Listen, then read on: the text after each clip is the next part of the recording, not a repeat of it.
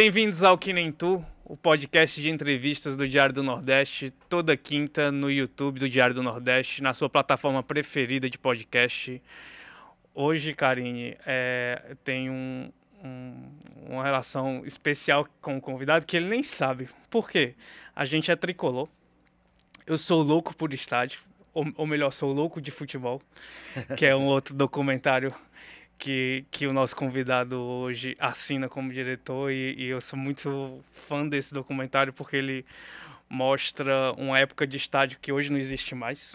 Embora assim, a, no, no, no, agora em 2023 vai voltar a ter jogo no PV, né? Talvez tenha um pouquinho daquela sensação de que ele filmou na época mas é algo que me deixa muito saudoso, apesar de hoje ele ser conhecido por obras muito maiores do que o Loucos de Futebol. O Loucos de Futebol mora no meu coração muito por essa, por essa relação que eu tenho com o futebol, por essa relação que eu tenho com o estádio. Karine, por favor, ap apresente o nosso convidado a quem nos assiste. Ele é a cara do que nem tu, né? Assim, não tem como não dizer. É quase o um embaixador informal do Ceará e do Nordeste tem um trabalho muito cuidadoso e que dá uma pena no preconceito, assim, um cara que transforma, é, tem um olhar muito sensível para o nosso povo e da nossa gente. E é muito, muito, muito bom receber Raul Gomes. Seja bem-vindo ao Que Nem Tu. Oxe, muito obrigado. Feliz com as palavras. Que carinho. Obrigado, viu? Prazer. A gente fica muito feliz, assim. E aí, assim, eu queria começar falando um pouquinho da tua infância, né? A gente, é, você nasceu em Fortaleza, mas foi criança para morar no interior do Ceará, né? Isso. E eu tinha lido um, um, perfil seu que falava que na sua infância você inventava as brincadeiras e não tinha, tinha uma televisão que passava é, especificamente em determinado horário, que não pegava direito. Você acha que essa ludicidade da tua infância tem um impacto hoje na tua criação? Essa inventividade, eu tinha que inventar as brincadeiras, inventar as hum. coisas. Ah, tem, tem demais, né?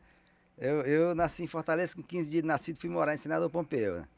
E lá vivi até os 12. Então, vivi um, um uma infância muito do imaginário, né? Porque hoje é muito fácil, você ter acesso a tudo que é informação. E naquele lugar, nos anos 70, onde a televisão, quando pegava, era numa hora específica, poucas casas tinham televisão. Na verdade, no, no, começo de tudo, eu me lembro só a casa do gerente do Banco do Brasil tinha televisão e a casa do padre. E então, assim, é, é, era. era e, existia cineminha, muito sim, Hollywood, que eu frequentava, né? E essas sessões é, é, servem como memórias lúdicas até hoje para inspirar e, e construir esse, essas memórias desses personagens, tudo que estão muito representados assim de uma forma é, muito marcante no, no Cine Hollywood, né? Obviamente são todas ficções ali, mas todos estão distribuídos ali entre várias situações e momentos que eu vivenciei e, e, e várias crianças ali de, fragmentadas entre alter egos ali espalhados nesses personagens. E e, e foi assim um exercício muito grande, porque é, é, é o acesso à TV ele, ele era raro pela, pela raridade mesmo do, do aparelho, mas também da programação, que raramente você conseguia um sinal bom. Tinha uma hora específica, a hora do Johnny Quest. Nossa senhora, será que vai dar certo hoje? Será que vai rolar o Johnny Quest? De repente não, não pegava, o sinal não chegava. Então era. A gente tinha que se inventar muito, sabe? E uma das brincadeiras muito interessantes que eu acho que é a base do meu cinema, que o cinema nada mais é do que uma contação de história com vários recursos, né? É quando a gente juntava sempre final de tarde a galera toda pra debater algum filme que a gente viu, algum filme de Kung Fu que a gente viu no cinema, ou pra, pra contar histórias de gêneros, né? História de assombração, história de escovador, essas coisas todas. Então era é o exercício primário da, do cinema, essa contação de história. Essa contação já era teu início aí como é. um cineasta. Eu, eu, acredito que sim. Talvez não faça, não, não, não faça nem ideia, né? No, não fazia nem ideia, mas pode ser assim a primeira cimentinha. Porque eu lembro demais que a gente é, saía da escola e ia pro cineminha para ver o cartaz do próximo filme que ia passar lá, um filme de Kung Fu. Não tinha nem título, era tudo em chinês, né? Às vezes o cara inventava o nome do filme, ele olhava para as figuras e botava ah, o Shaolin versus tanto cabo aqui, quando ele contava no, no desenho lá, via quantas cabos tinha na foto, era versus tanto que tivesse na foto. E, e a gente embarcava nesses filmes, né? sem, sem tradução, sem legenda, sem nada, tudo falado em chinês. E aquilo era muito fantástico. Você decifrar esses códigos, você tentar entender o que era a história. Foi um exercício de descoberta. Eu acho que isso aí foi, foi um grande, uma grande semente, assim, dessa coisa do cinema, né? A grande escola, né? Porque aí você não, não sabia nem o que, é que eles estavam falando e você criava ali. Isso, é. É. Ou seja, o Cine Hollywood tem um pouquinho de autobiografia. Tem, total. Total, né? Total. É um, assim, um resgate de, de muitas situações que eu. Eu lembro demais uma situação no, no- no- que aconteceu no, no cinema lá no interior. A gente, tava, a gente tava assistindo filme de Kung Fu, sem legenda, sem nada. Cinema lotado, muriçoca, solcão, as cadeiras de madeira, calor da porra. E, e aí o filme de Kung Fu, de repente, pá, para o projetor, para o rolo, e fica aquela conversa, é, cadê o resto do filme? Ei, macho, o filme, o filme. Aí quando volta, volta um documentário, eu não sei de onde é que o cara tinha aquele documentário, era um, de- um documentário sobre o aparelho, aparelho reprodutor feminino.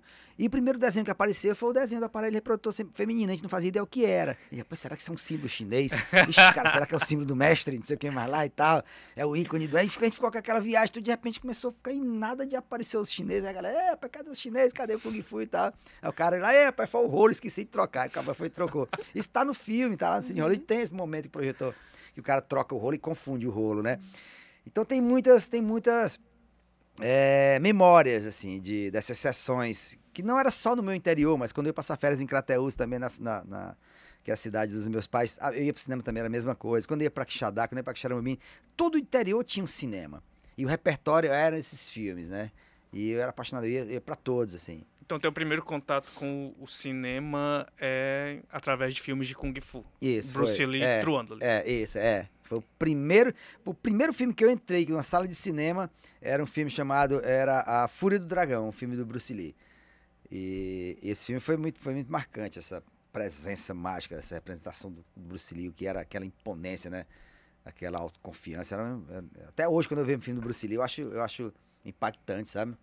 Como, como imagem, assim, essa figura que ele era. Mas esse filme foi aquele que te fez sair da sala de cinema e querer fazer artes marciais.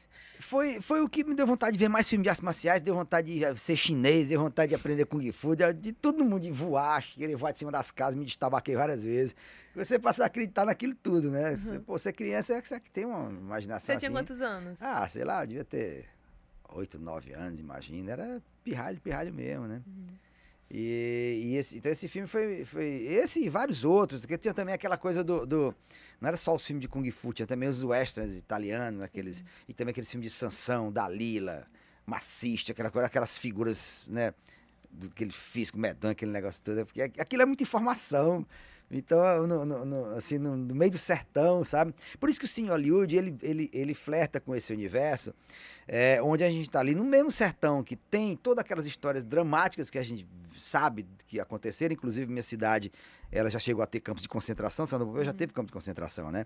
Uhum. É, mas, a, mas tinha essa troca com esse cinema que vinha do cinema italiano, que vinha do, do cinema de Hong Kong, que vinha dos filmes americanos. Era uma mistura que, que faz com que esse encontro de mundos, né, o que, tra- o que vinha nesses filmes, encontra esse mundo dessas pessoas ali de mente aberta para receber tudo que era informação. Uhum. E Cine Hollywood é, é um filme de encontro, né, dessas pessoas fascinadas por aquilo que era muito interessante, muito instigante. Mas, Raul, antes de tu entrar na- no mundo do cinema e começar a estudar isso, trabalhar com isso, tu vai por uma outra área de estudo, né?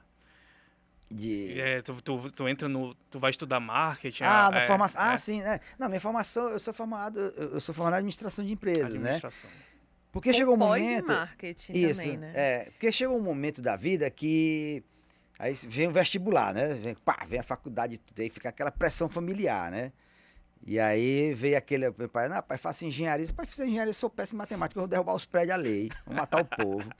Aí, pai, pai, faça medicina, não, eu não tenho medo de injeção. Eu lá tenho condição de fazer uma, uma faculdade de medicina, eu tenho um pano de, de vacina, eu, eu tomo, eu tomei as minhas quatro doses, mas foi assim. Ah, Maria, eu fui ali, minha filha, eu chorando, e minha filha ali, epa, a mulher já tirou a agulha faz tempo, sabe? Sempre uma E- sugestão de uma e- profissão muito tradicional. né? É, foi sempre muito, sempre muito tradicional, né? Aí nessa, nessa, aí chegamos num consenso, por que- por que não fazer administração? Pode ser o meio do campo, convenci meu pai de fazer administração. E deu certo, passei no vesti- vestibular, fiz, e foi, foi incrível como foi extremamente necessário para minha trajetória no cinema. Não fosse a administração, talvez eu não tivesse, assim, conseguindo fazer tantas coisas com tantas dificuldades e com tanta precisão, sabe? Foi um conhecimento que veio, que- porque a faculdade de administração, ela, ela tem um lugar ali onde Pro cara ser dentista tem que ser dentista. Pro cara ser médico tem que ser médico. Mas para ser administrador qualquer um pode ser, né? Então é uma formação que fica meio ali pairando num lugar onde as pessoas não olham com tanto apreço a importância que, que ela tem, né? E no meu caso, quando eu comecei a fazer cinema, eu entendi, rapaz, isso aqui vai ser uma joia para mim, essa formação. Foi incrível. Mas essa história da administração, tu falou aí do teu pai. Teu pai era um industrial do algodão, Sim, né? isso é. Era, tinha fazenda, É. um nome. Ah, ele entrou na política também? Também. Era um bem tradicional, um nome forte, né? Assim, Isso. pra ele, como foi perceber o filho indo pra um caminho não tão tradicional? Porque antes do cinema, você eh, tinha uma escola de, De de artes marciais, isso, e depois é. virou dublê. E Isso. aí virou uma grande loucura. Eu fico imaginando uma pessoa com, essa, com esse histórico do teu pai, assim, muito Sim. formal, muito Sim. tradicional, encontrando filhos. Já bem. É, é difícil de entender, porque começou na luta, na verdade, né? Quando eu formei, não quis, assim, eu quis ser dono da minha vida, fazer o que eu gosto, né? Muito cedo tive esse entendimento, assim, eu quero, eu quero fazer o que eu tenho paixão, a gente só tem uma vida e, e vou me dedicar a fazer o que... E na época a arte marcial era o que eu mais gostava de fazer, né? Era o taekwondo. Então, eu quero ter minha academia, eu vou ter minha academia. E, e abri a academia, ela foi, foi muito bem sucedida por muito tempo. Meu pai nunca deixou de apoiar, não, sabe? Pelo contrário, ele, foi- ele apoiou muito. Embora ficasse sempre com aquele medo de pai mesmo, né? Eu tenho uma filha agora que vai estudar cinema. Eu fico, ai meu Deus do céu, minha nossa senhora. e eu fico assim com os medos de pais. Os pais da gente são assim, né? A gente protege muito e fica com aquele receio de será que isso vai dar certo? Mas a, gente, a vida ensina, né? A gente se cria. No final das contas, a gente tudo, se- tudo se resolve. E ele- então ele tinha essa preocupação, mas logo ele viu, assim, é, é, essa minha formação sendo muito útil para minha academia. Minha academia logo se tornou um sucesso, e- então rapidamente eu consegui, assim, ter um êxito no- no- no- numa coisa que era nova e tudo, e aí ele, beleza. acalmou. Quando eu fui fazer a transição pro cinema, aí já foi outra ciência de novo, porque aí já vala minha nossa senhora o que é agora. Porque é muito complexo, né? Cinema ele é caro, ele é complexo, ele é competitivo demais, é, é- é muito difícil, assim. E se estabelecer, é, como felizmente eu consegui me estabelecer. Só, só eu sei o que eu passei. E, e ele e ele não entendia muito o que era, porque é complexo mesmo você fazer uma compreensão. Como é que eu vou explicar o que é direção? Como é que eu vou explicar o que é uma produção de um filme? As dimensões que toma, a capilaridade de, de, de, de assuntos e tudo. E, mas também nunca deixou de me apoiar, sabe? Ele, rapaz, eu não entendo não, mas se você quer fazer, é isso, eu tô aqui no que eu puder ajudar. E, assim, eu não tive, é, é, nem, não, não tive nenhum apoio de conhecimento, não é a área deles, né? É, mas mesmo assim, mesmo ele tendo ali uma visão mais pragmática de mundo, né? Uma visão de, de gerações diferentes, mas ele também nunca deixou de, de, de apoiar. Infelizmente, ele faleceu antes de poder ver as coisas acontecendo, né? Ah, ele não conseguiu ver nenhum Não, filme não, inteiro, não, nem, nem o Cine Hollywood não conseguiu, só viu os, o- o- o- os curtas-metragens. Curtas, né? E o primeiro momento, assim, qu- quando você eh, mencionou no Lux Futebol, é, o momento que ele começou a ficar orgulhoso, assim, do que eu estava fazendo, foi quando eu fui para um festival com o Lux Futebol, lá no Catar. Eu fui para o Catar, para o festival da TV Al Jazeera, um festival de documentário gigantesco. Recebi uma carta do Sheik, dono da Al Jazeera, convidando, pagando passagem de, de executiva, colocando em hotel com torneira de ouro. Um negócio assim do além, sabe? Eu, vala minha Nossa Senhora. E, e quando eu cheguei lá, que eu fui ver a dimensão, não tinha noção. A gente imaginava que Al Jazeera era só aquele lugar que apareceu Bin Laden dando entrevista, né? Rapaz, é um negócio, é um complexo, é um mundo. Eu, minha Nossa Senhora, assim, de botar as, as coisas grandes daqui no chinelo, eu valo, mas não tinha noção, assim, por ignorância, ignorância mesmo, né? E preconceito até de achar que era aquilo. Quando eu recebi o catálogo do festival, era um catálogo, uma impressão tão incrível, assim, uma capa, tudo meio folheada a ouro, assim, era uma coisa, sabe? Aí uma página inteira, tudo em árabe, falando lá do filme, minha foto e tudo. Quando eu trouxe aquilo de volta que eu mostrei pra ele, rapaz, pronto. Aquilo ali pra ele foi Acalmou. a chancela, assim, rapaz, alguma coisa tá certa, sabe? Aí ele andava com isso lá no interior, mostrando pra todo mundo, orgulho medonho. Aqui, rapaz, aqui, ó, tá escrito aqui, pô, rapaz, tá entendendo não, mas tá aqui, tá dizendo. E aí ele tirava uma onda com isso e tudo, aí foi quando, foi até onde ele conseguiu alcançar, né? Então ele, assim, ele, era muito feliz com, de ver esse começo e tudo. Porque pra ele ali era a materialização do sonho louco que tu falou que Era, tinha, né? exatamente, de saber que aquilo chegava em algum lugar, né? Que as pessoas viam que aquilo tinha um apreço, né? E quando eu mostrei as fotos da viagem, tudo aquilo, ele foi, foi causando um entendimento de que o que eu estava fazendo tinha algum caminho, né? Não é tão louco assim. Uhum. E teu pai, ele se parece com algum dos teus personagens, assim, onde é que a gente encontra ele? Ah, ele tem, tem muito, assim. Ele, ele, ele era um cara que tinha uma, umas sacadas incríveis, né? É, então ele tem um pouco, assim, desenrolado ali, um pouco que nem o Olegário. É, que nem os, os, políticos que transitam ali dentro do, do, do universo de Hollywood da série e tal. Porque eu lembro assim, eu lembro quando eu fui fazer o filme Área Q, que eu estava produzindo lá no Sertão, um filme que tinha pouca grana e tinha muita complexidade, um sci-fi, um ator de fora e tal.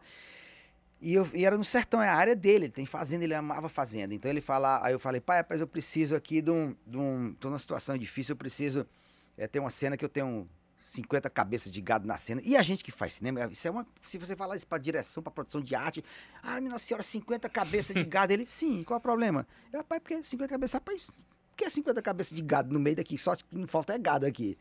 Aí e, o entendimento dele era sempre muito mais fácil, né? Eu, sim, pai, mas. Pode vir que eu boto aqui as cabeças. Pois é, aí eles. Aí eu, sim, pai, mas tem uma, uma cena que o cara vai. Tem uma carroça, tem um cavalo. Você, sim. E o que é uma carroça e um cavalo? Mas se a gente nem conseguir um cavalo aqui, eu não me chamo eu. E aí, quando ia ficando mais complexo e mais complexo, e chegou um momento que eu falei, pai, só que tem o seguinte: tem uma cena que a atriz vai ter um filho e é um, um recém-nascido. Ele, pra quando é? quando é a cena.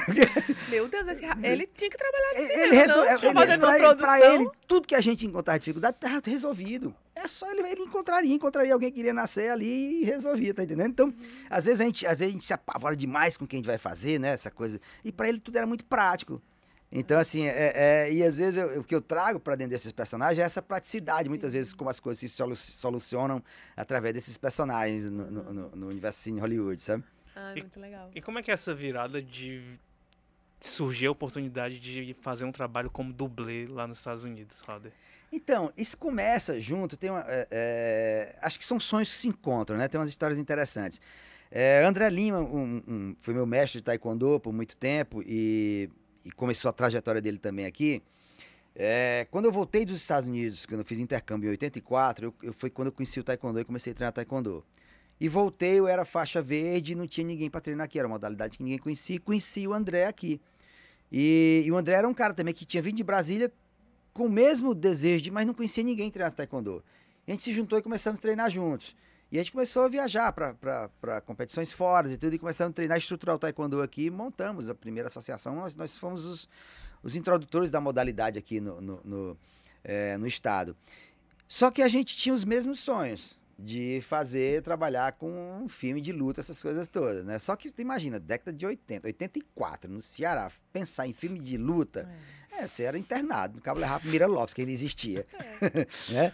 Aí, e aí ele, ele foi embora, foi morar fora, e, e eu fiquei aqui, eu fui estudando, me formei e tudo, abri minha academia aqui, e daí a gente, eu comecei, aí quando ele foi morar nos Estados Unidos, eu comecei para lá também para participar de competições e eventos de artes marciais, de taekwondo especificamente. E foi quando eu percebi, descobri que vários colegas da atividade trabalhavam nesses filmes de, de artes marciais, na época eram os filmes das locadoras, né? Porque existia o filme de cinema e existia os filmes uhum. ali de baixo orçamento que, que supriam ali o mercado desse gênero, que é um gênero muito ativo, muito produtivo e que tinha uma demanda muito grande de, de conteúdos.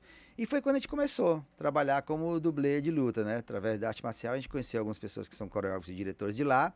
É, hoje, um, um, deles, que é um, um, grande amigo e parceiro, quem treinava junto e tudo, que virou hoje, é uma grife mundial de, de dirigir cenas de ação de grandes filmes e estreou uhum. agora recentemente como diretor também é, num filme da Netflix que fez muito sucesso no mundo inteiro, que se chama Jornada Dupla, é um filme de lutas contra vampiros, um negócio, esse filme bombou na Netflix. É, é, e então assim foi, foi, foi por esse caminho assim que da arte marcial levar. Se por um dia eu, foi uma imagem da arte marcial que me levou ao cinema, foi a arte marcial que me levou a fazer cinema. Esse né? trabalho como dublê é, é, a tua primeira participação num set de, foi. de cinema? É. Foi o meu primeiro contato prático assim com o cinema.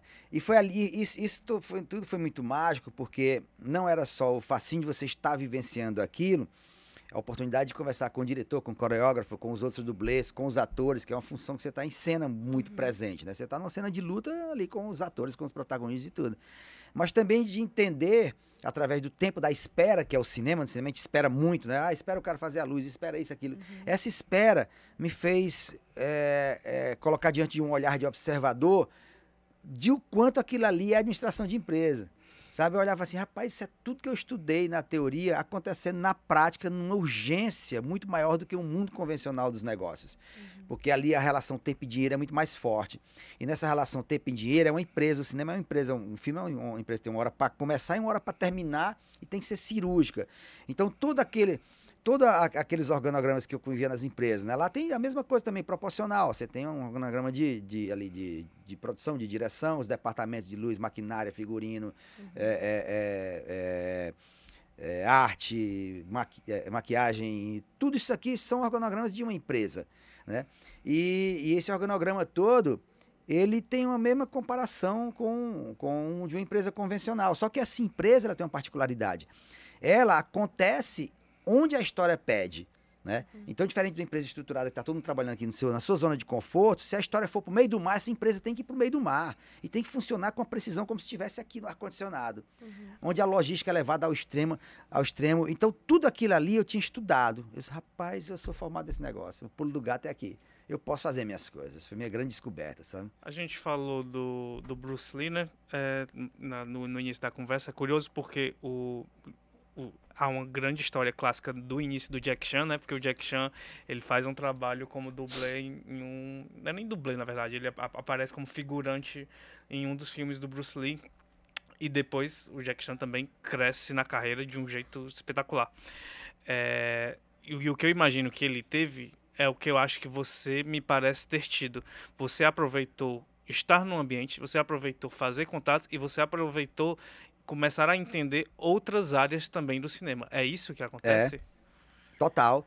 Porque o, o, o, cinema, ele é muito ele é muito plural, assim, nas possibilidades, né?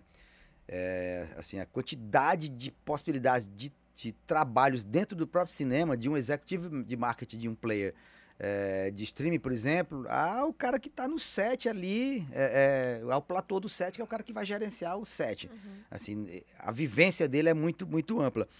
E então eu gostava muito de observar todas as funções, como é que tudo funciona. E, e, e se colocar nesse lugar, é, se você ficar atento para quem tem pretensões, é a melhor escola para estar. Porque você está vivenciando tudo ali acontecendo. Né? Então, para mim, foi esse, esse, mesmo olhar que talvez Jack Chan tenha tido, imagino que ele teve, e talvez ele ali era, era ele sabia que era um lugar de passagem para, outros, para outras as outras intenções e tudo do que viria a ser na carreira, ali para mim também serviu como é, essa referência e esse aprendizado. Porque dali é, eu, eu foi quando eu entendi tudo como é que funcionava a engrenagem inteira, né? Obviamente que ali foi um começo e comecei a fazer outras vezes, comecei a trabalhar em outras áreas, comecei a, a, a ir para outros caminhos para tentar passar por todas as funções possíveis e imaginárias para entender o todo. Então hoje assim, hoje eu me considero num lugar muito privilegiado como diretor, porque não existe nada nessa atividade que eu não conheça. Porque da, de uma linha da sinopse de um projeto, a, a captação, aí para dentro do marketing do lançamento de um filme, que aí entra na minha especialização, é, a, as funções práticas de set, né? todas as funções burocráticas que demandam um filme, eu já passei por todas, eu fiz praticamente quase todas as funções. E isso é muito bom, porque quando você conhece as atividades dos outros, você sabe como demandar melhor, você sabe entender melhor as funções, você não surta, sabe? Então, o que é assim. É possível eu, também, né? É, é, o que é possível, exatamente o que é possível. É, e, então, hoje, assim, eu tenho um, um, uma reputação no mercado de ser um diretor que filma muito bem, cumpre todos os cronogramas, não atrasa, entrega com qualidade. Ainda tem um set que é leve, né? Que ah, o pessoal fala que é, é, é, muito divertido, muito feliz. Graças assim. a Deus, meus sets são muito felizes, assim, é, é o meu princípio de trabalho. Se não for bom, não sai de casa. Uhum. Então, assim, é, é, a gente entrega muito tempo da vida para fazer um filme. Eu não vou tirar as pessoas de casa para serem felizes. Uhum. Então, assim, no estado que eu tô aqui agora, eu estou no set. O estado que eu tô aqui agora é como eu terminei minha última cena super complexa na série de Cine Hollywood, filmando desde março, e é como eu comecei. Em nenhum momento oscilei de onde eu estou agora. Uhum. Isso é muito bom, porque as pessoas ficam bem, ficam felizes, ninguém está endoidando. E, e isso imprime, sabe? Então você tem que gostar muito do que faz, você tem que se preparar muito para o que vai fazer para que você não surte, porque tem muita gente que endoida, entendeu? Total. Ei, Halder, e nesse tempo nos Estados Unidos, que você trabalhou com dublê e tudo, quais, passou por algum perrengue, assim, que, tipo assim, não, isso marcou minha temporada lá. Eu passei por isso. Ou não? Passei, passei. Se machucou, não, né? Com... Não, assim, era muito atleta na época, né? Mas teve cenas engraçadas, assim, a gente passa, a gente passa por coisas, né? Eu lembro. Eu lembro no. no ah, lembro no filme que eu, que eu, que eu fiz com. Com o Don Dragon Wilson, que era um cara que era um, um dos principais ícones assim das artes marciais lá, desse de artes marciais e tal. Eu lembro que era um, era um estúdio assim no subúrbio ali em Los Angeles que tinha vários sets acontecendo e tudo. E aí eu, eu, eu lembro que eu tava, tinha preparado e tudo, tinha ensaiado a coreografia, e quando eu tava passando para ir pro set, passei em frente assim um camarim que tinha uma, uma loura linda, um negócio. Eu falo, minha Nossa Senhora, já ver se quem não lembro do roteiro, essa pessoa no filme. Quando eu olhei, era uma atriz pornô. Era uma atriz pornô que eu era fãzaço dela. Muito bom. Era Janine Lindemulder. Na época ela era a principal pornstar do mundo, né? E quando eu assim, você fala, não, você não acredita, só pode ser Deus. Porque eu tô aqui em Los Angeles, no meio do nada, milhões de habitantes aqui, bota logo ela mesmo na frente aqui, assim, eu vou pedir um, vou bater um retrato, pedir um autógrafo. Aí na mesma hora eu não contei nem pipoca. Quando ela mexeu assim no pescoço, que eu vi a tatuagem, eu, eu tive certeza. Aí eu falei, Janine, aí ela, quando ela olhou assim, assim foi íntimo, sabe? Aí tudo bom, tudo bem, apresentei e tal, sou seu grande fã lá no, no, no Brasil e tudo. É mesmo, é. Qual foi o filme que você gostou mais? Eu Desejo Secreto Parte 2, versão sem cortes. Aí pronto, acabei fã. Rapaz, eu sabia Aí... o nome do filme. Tiramos retrato lá, a gente aí ficamos conversando, de repente começou a chegar os dublês também para conversar, que aí virou um, um bate-papo feliz da vida, assim, a galera tirando foto com ela e tal. E aí, é, chega o coreógrafo procurando todo mundo. E cadê o povo não tava no set? Tava todo mundo lá, na maior conversa do mundo, alegria medonha. Deu um expor na gente, tudo aí vamos pro set. Quando a gente chegou no set, e aí, rapaz, a gente esqueceu a coreografia, todo mundo apaixonado. Todo mundo não lembrava mais de nada. Eu lembro que foi, era uma cena que, que, que o cara puxava o Steadicam e eu fazia um Android. E aí o Android vinha, dava uma porrada, me matava e matava o outro cara e a câmera continuava puxando. E eu esqueci que tinha morrido. Esqueci até de morrer. Levantei, ele disse, não, eu tinha morrido e levantei, me ajeitei o cabelo assim, estado, sabe, de encanto. Rapaz, quando eu escutei o diretor, filho de rapariga, eu disse, não, não, não, não, não, aqui é a legenda, né? tu tá morto, filho de um ego. O cara deu um expor e tal. Eu, vala minha Nossa Senhora. Aí na cena depois, o, aí era uma cena com, dos, com o vilão, né? Que eu fazia com ele. Na cena depois, eu dava um chute no cabo, ele bloqueava e me dava outra porrada. E o cabo também esqueceu, esqueceu de defender. Quando eu meti o chute em cima, pá, pegou no pé do vidro do ator. Eita, pois, agora agora você é demitido. E pegou aí, o diretor disse, rapaz, como é que saiu o ator? Rapaz, eu esqueci a coreografia. Não é culpa dele, não, eu também errei, sou culpado e tudo. Então tem coisas de sete, assim, que a gente... Nessa hora esconderam a, gente... a atriz, né? Deixa essa mulher longe aqui que tá atrapalhando a luta. Mas, Raul, como é que é essa transição? Porque, assim, quando a gente rememora lá para trás, né, a gente acha que é fácil, né? Você, o cara é dublê e depois faz trabalho de roteirista, produtor, diretor, mas com, qual é a transição de sou apenas o dublê e assumo outra função? Qual é a primeira, qual é a primeira oportunidade que tu tem para fazer essa transição? Depois eu fui trabalhar como, é, é, como assistente de produção. Aí já, já em outros filmes, outros projetos. E é uma função ingrata, é, mas uma grande escola, sabe? Porque assim, porque é, é, a função onde você, na hierarquia do set, é a, é a, é a mais baixa. E, mas por um lado, é a função que te dá a possibilidade de transitar por todos os lugares. Então, assim, eu trabalhava em grandes produções ali em Los Angeles e, e, e eu tinha muito, eu já tive o, privilégio, assim, de estar num, num, num, num, num clipe e o diretor me chamar para fazer stand-in e o, e o diretor era o Spike Jones. E aí eu ficava fazendo estendinho ali pro cara marcar a cena e tudo. Então, assim, e ao mesmo tempo, tinha um lado tenso que era a pior coisa do mundo você tá fazendo essa de direção desse povo muito chique, é quando alguém pede para ir no Starbucks comprar coisa. Meu irmão, era o meu pavor, era o que mais me apavorava. Aí, porque assim, era, era assim, é, é, são executivos, diretores, aquela galera nata ali, aquele povo muito cheio de visagem. E aí, quando era para comprar Starbucks, aí o cara, rapaz, o meu é meio dedinho de espuma não sei o que mais lá. O cara, para um, um carocinho de leite amarra mesmo. Rapaz, era uma anotação e, e, se for errado, meu irmão, acaba o mundo. Parece que é a cor mais importante do mundo, o mundo se acabando. É o café. É, é, é, aquela visagem do café. Não é nem o café, não. É a visagem que o cara pede para ser único, sabe? A lista era gigantesca. Então, assim, então é, é, é uma função que me ensinou muito, porque me fazia andar muito por Los Angeles, me fazia ir nas, nas, nas lojas de, de equipamentos, sabe? É, transitava por toda, assim, todos os, os, os caminhos que um projeto é, é, pode possibilitar. E outras funções, outras funções não. Ah, o cara está no som, ele vai transitar no universo do som. Então, para mim, essa função ela foi determinante para embora seja ingrata, assim, porque você tem que fazer de tudo, sabe? De tudo. Terminou o set, você vai ser o último a sair, porque você vai ter que limpar o set inteiro, né? Ah, se, se um caminhão ali der o prego, tu vai ser o cabo Rafael fosse para empurrar, sabe? Então, tudo, todas as funções ingratas, é, essa é, a, é, é o primeiro a ser chamado, é o assistente de produção. Mas para quem está ali para aprender, eu via como uma grande escola. Então, para mim, era uma grande oportunidade poder ter uma visão macro daquilo tudo, né? E, e assim foi essa a segunda coisa que eu fiz. Depois fui fazendo outras coisas, fui fazendo assistência de, é, é, é assistência de direção, primeira, segunda, terceira assistência. É, depois comecei a trabalhar também coreografando lutas. E aí começa a, a, a de produtor executivo. Aí, bom, aí só não fiz cabelo e maquiagem que não me deram a oportunidade, mas esse também foi bem feito. Muito bom.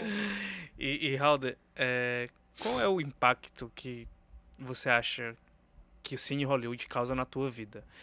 Quando eu tô falando do Cine Hollywood, não só do filme, né? Uhum. Mas assim, desde o dia em que você pensou lá em fazer o curta, e, e, depois conseguir transformar isso no cinema e hoje também continuar contando é, essa história por meio da, da série, né? É, o Cine Hollywood ele é um, ele é um, é um case único no país e raro no mundo se tiver, porque mesmo se tiver, pode ser que nem tenha, de um curta-metragem que virou longo virou parte 2, virou três episódios, né? Capacidade de uma quarta de uma série em, em TV aberta.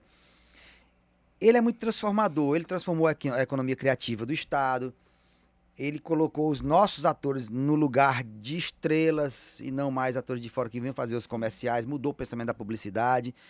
Ele teve um impacto, ele mudou o pensamento de mercado em, do país em relação à distribuição, mudou o pensamento da própria Globo em relação ao que é regional e o quanto que esse dito regional pode ser extremamente universal. A gente, o Cine Hollywood é, é o Ceará representado como lugar, né? No, no, horário nobre da TV, bancado por essa, eu não fui atrás, vieram me chamaram para fazer, não fui atrás bater em porta.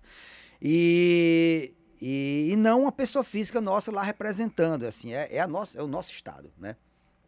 Então, é, os desdobramentos são inúmeros quando se fala dos números do, de recordes que o filme bateu aqui no Ceará, que são recordes que eu, eu acho que os, os, tempos não vão mais voltar atrás para se fazer nada compara, comparado. É, então, eu poderia assim falar horas sobre, sobre o fenômeno e tudo. Mas ele é um case que, que apresenta também outras coisas muito importantes. Ele é um case que ele nasce de políticas públicas de descentralização de renda. Porque é, quando eu ganhei o curta-metragem, eu ganhei em 2002 é, um edital de curta-metragem do Ministério da Cultura, na época do ministro Gilberto Gil. E, e, esse, e na época era muito centralizado os recursos. E na época se filmava em película, ainda era muito caro fazer um curta-metragem. Hoje você faz com celular, mas na época não. Né? Então, assim, uma, um, uma lata de, de negativo custava mil reais, sabe? Isso ali em 2002, por exemplo. Era uma fortuna, mais revelar, processar tudo. Então, é, era um, um, universo que jamais o dito mercado enxergaria, como eu tentei várias vezes.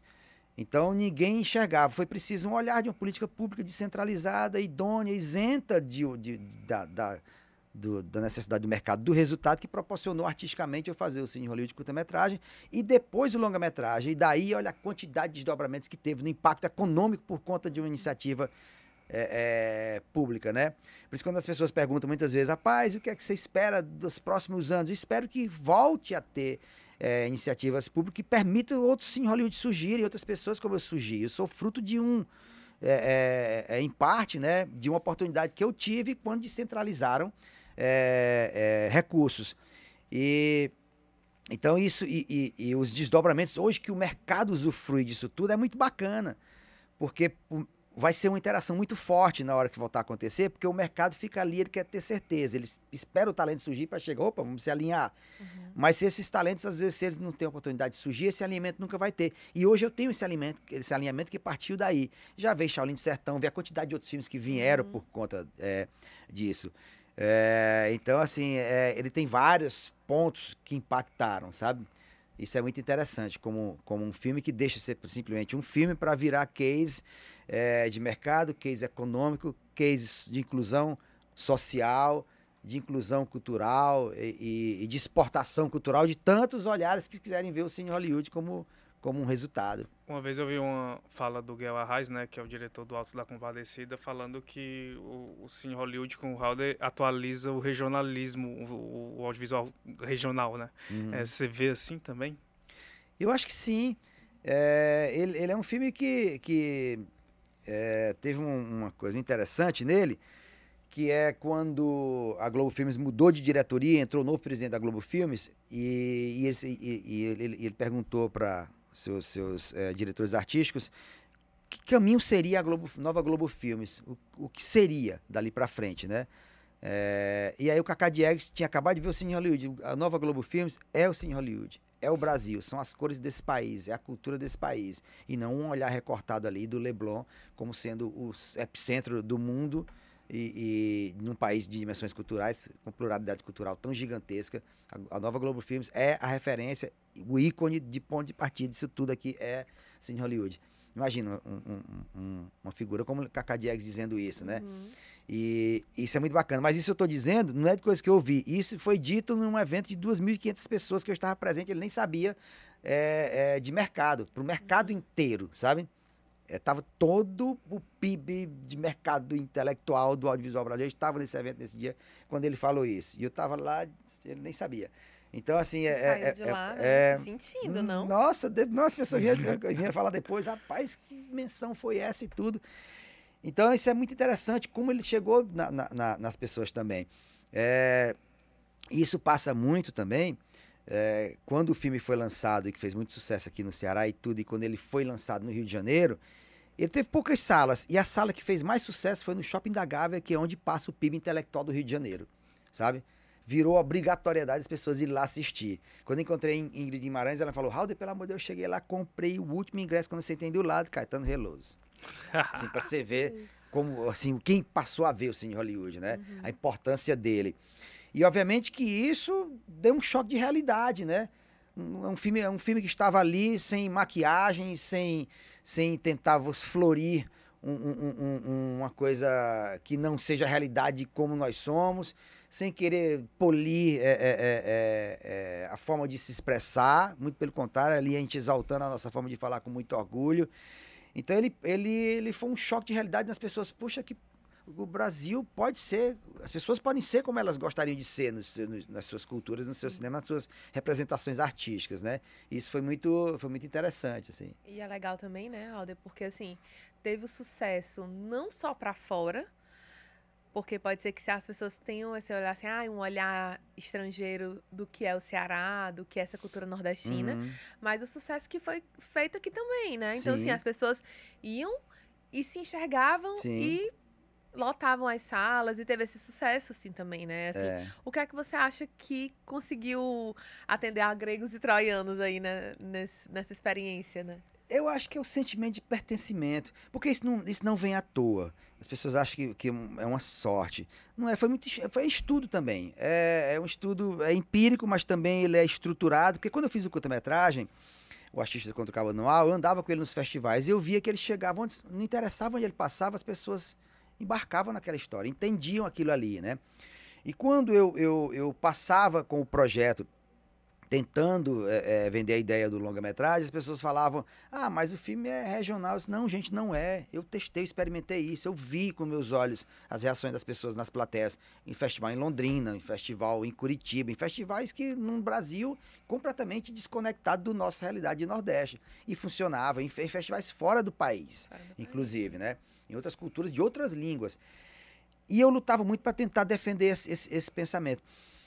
E aí tem uma coisa interessante que, que eu comecei a fazer um. um, um quando eu estava desenvolvendo longa-metragem, comecei a fazer um estudo comparativo paralelo do que representa o mercado latino nos Estados Unidos, que é super atendido em sua pluralidade de, de cultural, sabe? É, é de forma sistemática, né? Seja no teatro, no cinema, na música, na televisão e o quão carente era o nosso proporcional do mercado nordestino de pessoas que estão no Nordeste e fora do Nordeste. Nós temos um Canadá de gente fora de nordestinos, equivalente a um Canadá.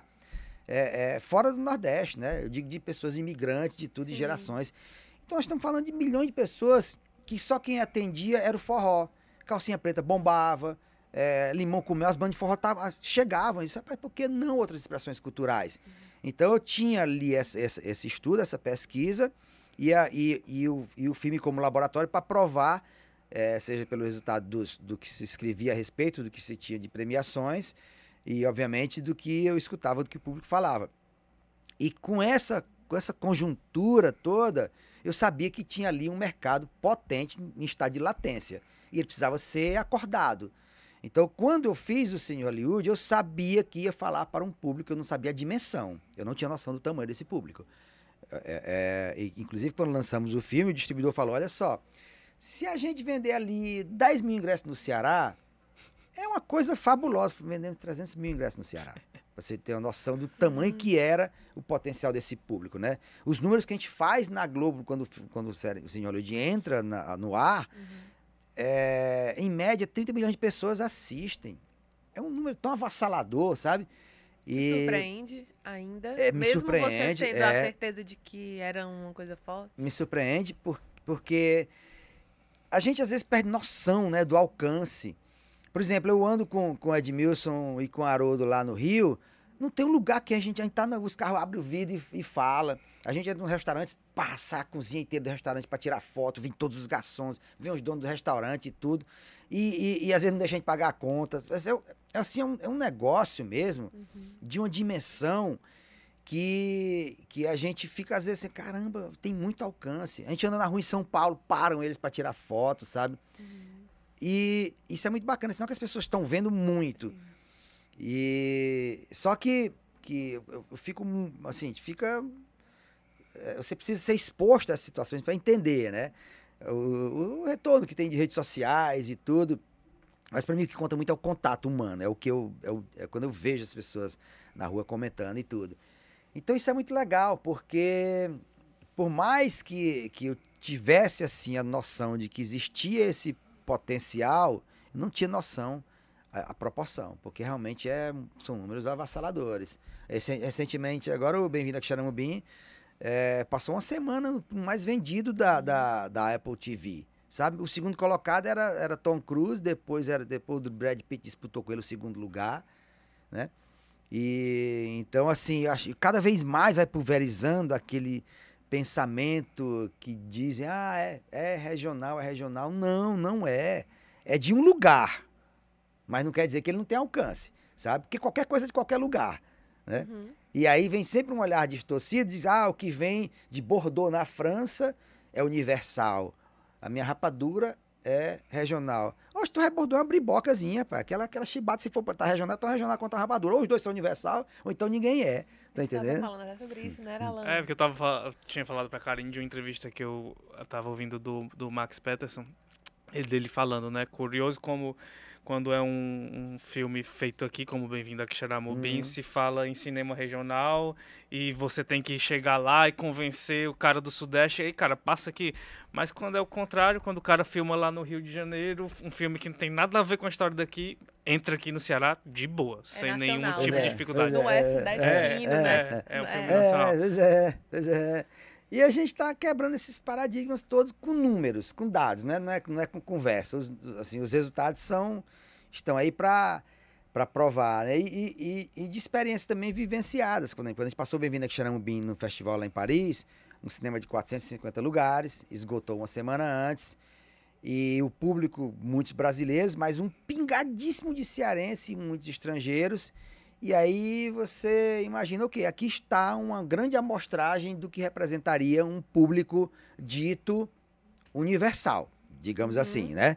Não estamos aqui numa plateia de cearense para chegar e se reconhecer, não. O filme foi uma loucura, foi um clamor. Quando terminou a sessão, gente, que coisa impactante, assim. Né? Pude viver assim de perto o quanto que o filme falou para todo mundo. Tinha uma pessoa do Cazaquistão, rapaz, eu me vi no filme. eu, caramba, que é. interessante. Bem-vindo a Xaramubim, é, ele entrou no cinema no Ceará e em Pernambuco, né? Foi. É. É, por que, que você acha que há essa dificuldade de, de os cinemas, ou cinemas em outras regiões entenderem a, a relevância dessa linguagem, a relevância de um projeto como esse? É, nesse caso foi especificamente o cenário que a gente vive econômico, né? Porque não está fácil para o cinema brasileiro hoje. Porque que, que aconteceu? Esse período de que as pessoas chamaram de governo, que eu não sei como que chama aquilo, de quatro anos que é, dilacerou a nossa indústria, né?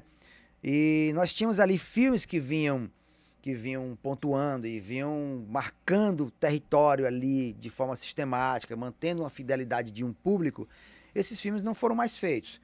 A perda de Paulo Gustavo também, que é o nosso maior ícone de levar as massas para o cinema nacional, também foi muito impactante para a gente, muito dolorosa. Até hoje a gente sente muita hoje não só a perda artística, mas a perda do que ele representa, é, do que representou para a nossa indústria, né? E, e, obviamente que esse espaço, quando ficou, a, a produção americana veio e ocupou, era tudo que eles queriam, assim, ocupar 100% do, do, do, de todo esse essas 3 mil e tantas salas de cinema do país. E uma vez que ocupa, é difícil retomar espaço. E obviamente o exibidor por, por não ter tido essa consistência de resultados, que não teve filmes para suprir isso tudo, diz, não, eu não vou, deixar, não vou colocar ninguém em cartaz aqui, que eu estou muito bem com os meus filmes americanos. Como romper, romper, essa barreira? Paulo Gustavo seria uma grande ferramenta de romper essa barreira de volta, mas infelizmente nós os perdemos. Mas como, então, como, como a perda do Paulo Gustavo? Como histórico de filmes que venderam mais de 10 milhões de ingressos, um filme de Paulo Gustavo chegaria, ok, é, é, exibidores, eu quero meu espaço. Eu tenho 10 milhões de espectadores para me ver. Tira os americanos do meio. Tá entendendo? Tira esses filmes gringos aqui, abre espaço para mim. Então a gente perdeu essa, essa, essa, essa força, né?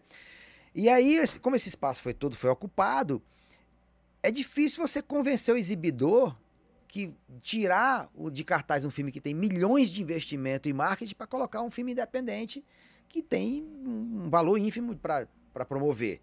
Né? Porque a promoção do cinema é o que faz o exibidor se interessar. Quantos milhões vai gastar para botar gente aqui? Porque ele não faz nada, ele está lá só na dele, né? Uhum paradinho e tudo, no seu espaço, dono do seu espaço, e as pessoas e os filmes vão ali disputar aquele espaço ali de uma forma muito competitiva. E a disputa é entre gigantes. Então é sempre esses gigantes que cada um tem mais dinheiro para promover e para botar mais gente dentro do cinema para pagar ingresso. Como romper essa barreira, né? É, o histórico que a gente tinha no Ceará foi possível o distribuidor negociar ali um espaço em algumas, alguns, nos cinemas daqui.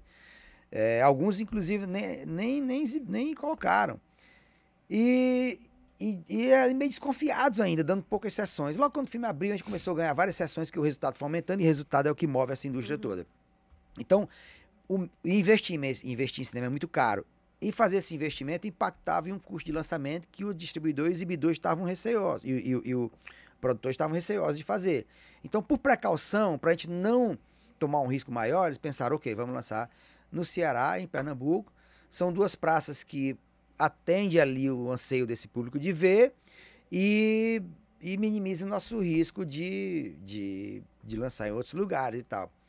E assim foi feito, assim, fugia ao meu controle decidir sobre isso. Por mim, eu teria feito como eu fiz com o Cine Hollywood na época, que quando o filme fez muito dinheiro aqui no Ceará, onde o distribuidor falou, ok, o que, é que você quer fazer? Quer ficar rico aqui ou quer tacar o pau para frente e investir? Peguei todas as fichas. Para quando eu tava liso, eu já fazia loucura, que dirá agora, pá!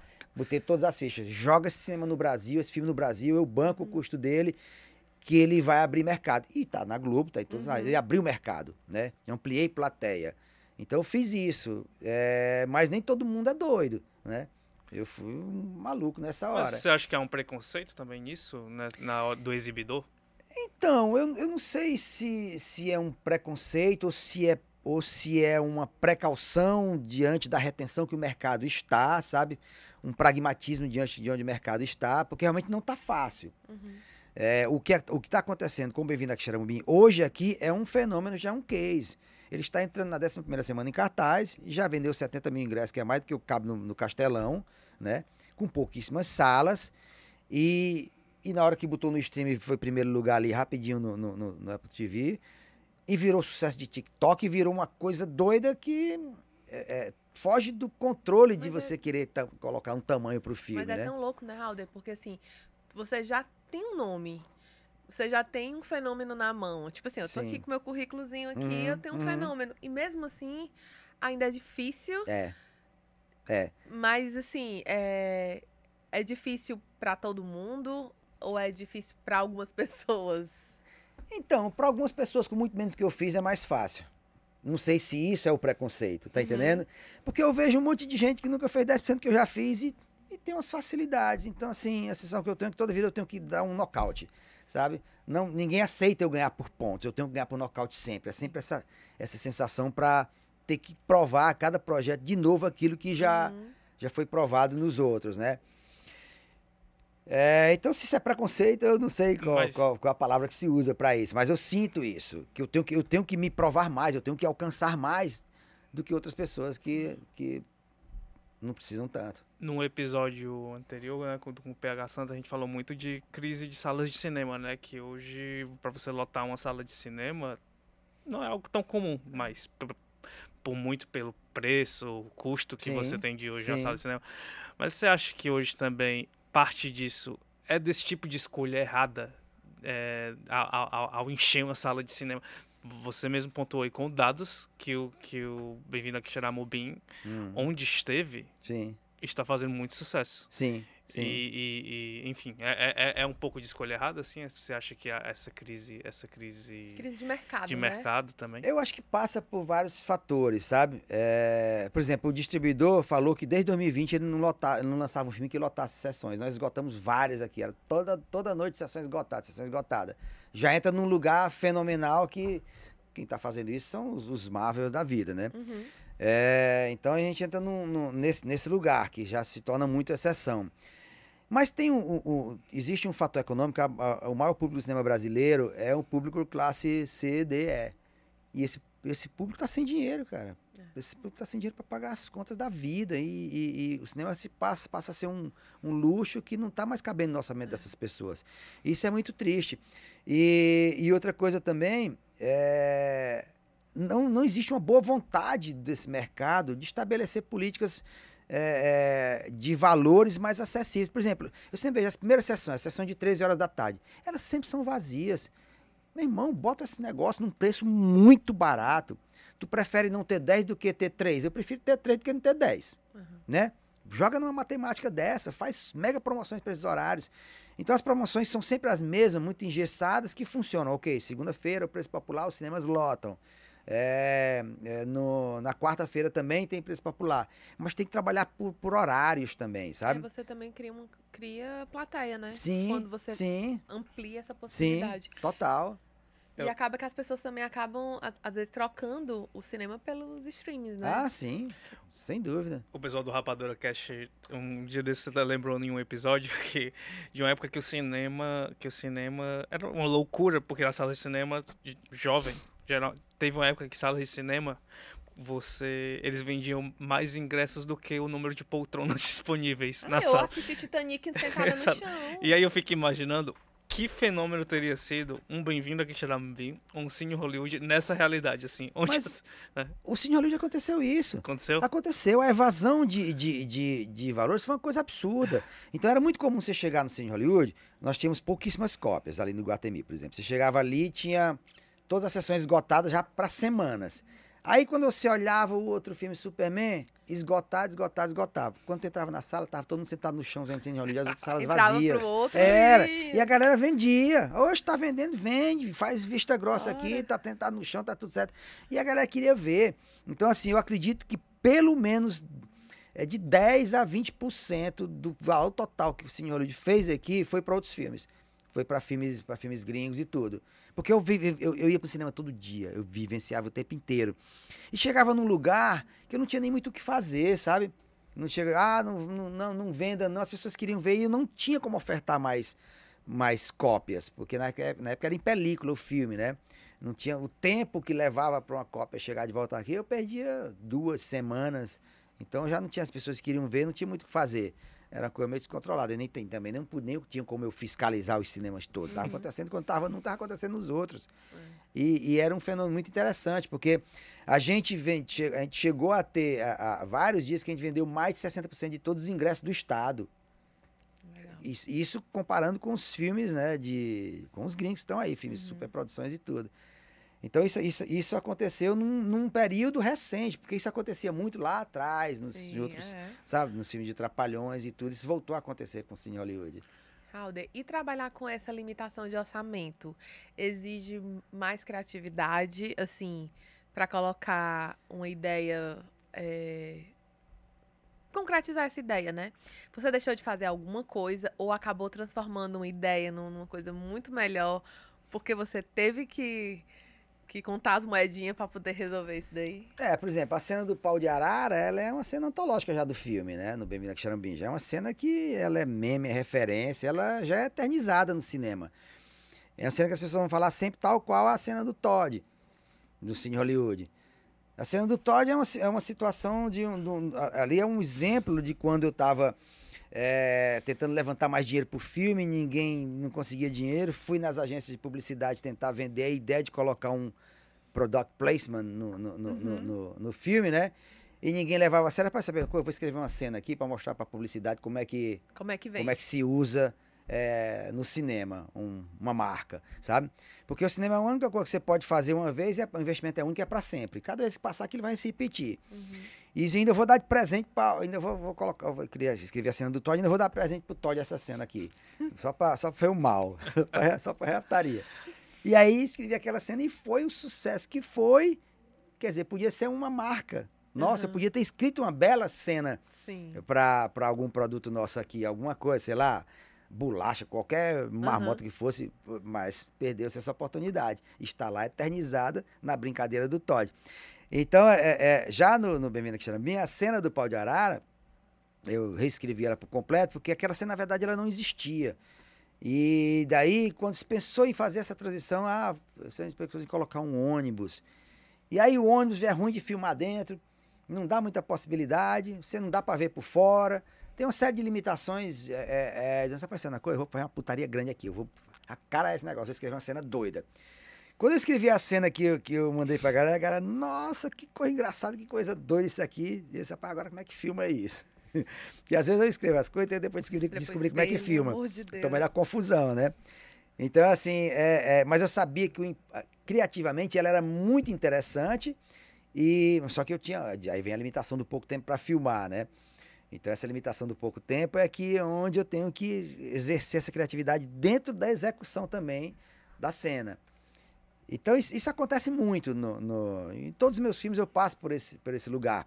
Mas no, é, é você entregar muito mais valor de produção ao que o, que, ao, do que o valor que você recebeu para fazer. Na hora que eu entrego uma cena daquela, que poderia ser uma cena qualquer, ela vira uma cena que eterniza o filme, que as pessoas vão falar daquela cena, isso agrega um valor de produção muito maior do que simplesmente ter tido dinheiro para fazer a cena dentro do ônibus, por exemplo, poderia uhum. ficar incrível, mas não, não chegaria nunca a, a, a, aos pés, aos pés né? da cena do pau de arara. E ali eu podia ter feito muito melhor se não fosse a pandemia que nos colocou uma série de, de restrições, obviamente. Mas... mas... Mas, o mais legal da cena do pau de arara é porque cada personagem que está ali naquele transporte parece uma pessoa real. Sim. E, e, e, me parece ser exatamente o, o, no filme o momento de maior choque de realidade que a protagonista tem. É. Ela, ela passa essa, essa sensação é um grande estudo antropológico ali, né? É uma colisão de mundos. Então tem todo, assim, não é só comédia, ela tem várias camadas ali desses uhum. choques sociais, Mas eu confesso, culturais. viu, Raul, que eu tava comendo na é. hora que o menino tá com... Aí eu tava ah. aqui, ó, com a, com a pipoquinha, aí, aí o menino com catarro, chupando uma manga. Aí eu, Opa! É, a intenção mesmo é, é causar. A intenção uma, é essa, né? Deu certo. Causar essa repulsa. Porque no final das contas as pessoas se assustam, mas quem nunca viu um menino gripado? Não, tá. É, da hora. Aquilo ali é a coisa mais normal do mundo, sabe? Porque é engraçado como, como as pessoas tentam filtrar as memórias e as vivências, né? Pra ser mais polido e tudo. A gente, ai meu Deus, aquela cena, não sei o que. Rapaz, tu já viu o menino gripado chupando manga? Não, chupando manga não, mas gripado já vi. No, no, no escorre. E tem o menino mais ceboso. Tem menino ceboso, menino ceboso existe, cara.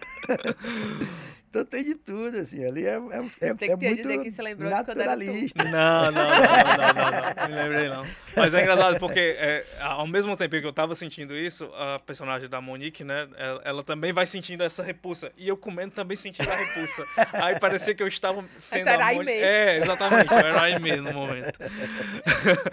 Mas, Raul, outra coisa curiosa do teu trabalho, que a Valéria teve aqui também, né, no episódio, e ela, ela inclusive disse, aí graças a Deus desceu na Terra o Halder e me chamou e, me fez descobrir, tam, fez as pessoas descobrirem também que eu também sou atriz de cinema.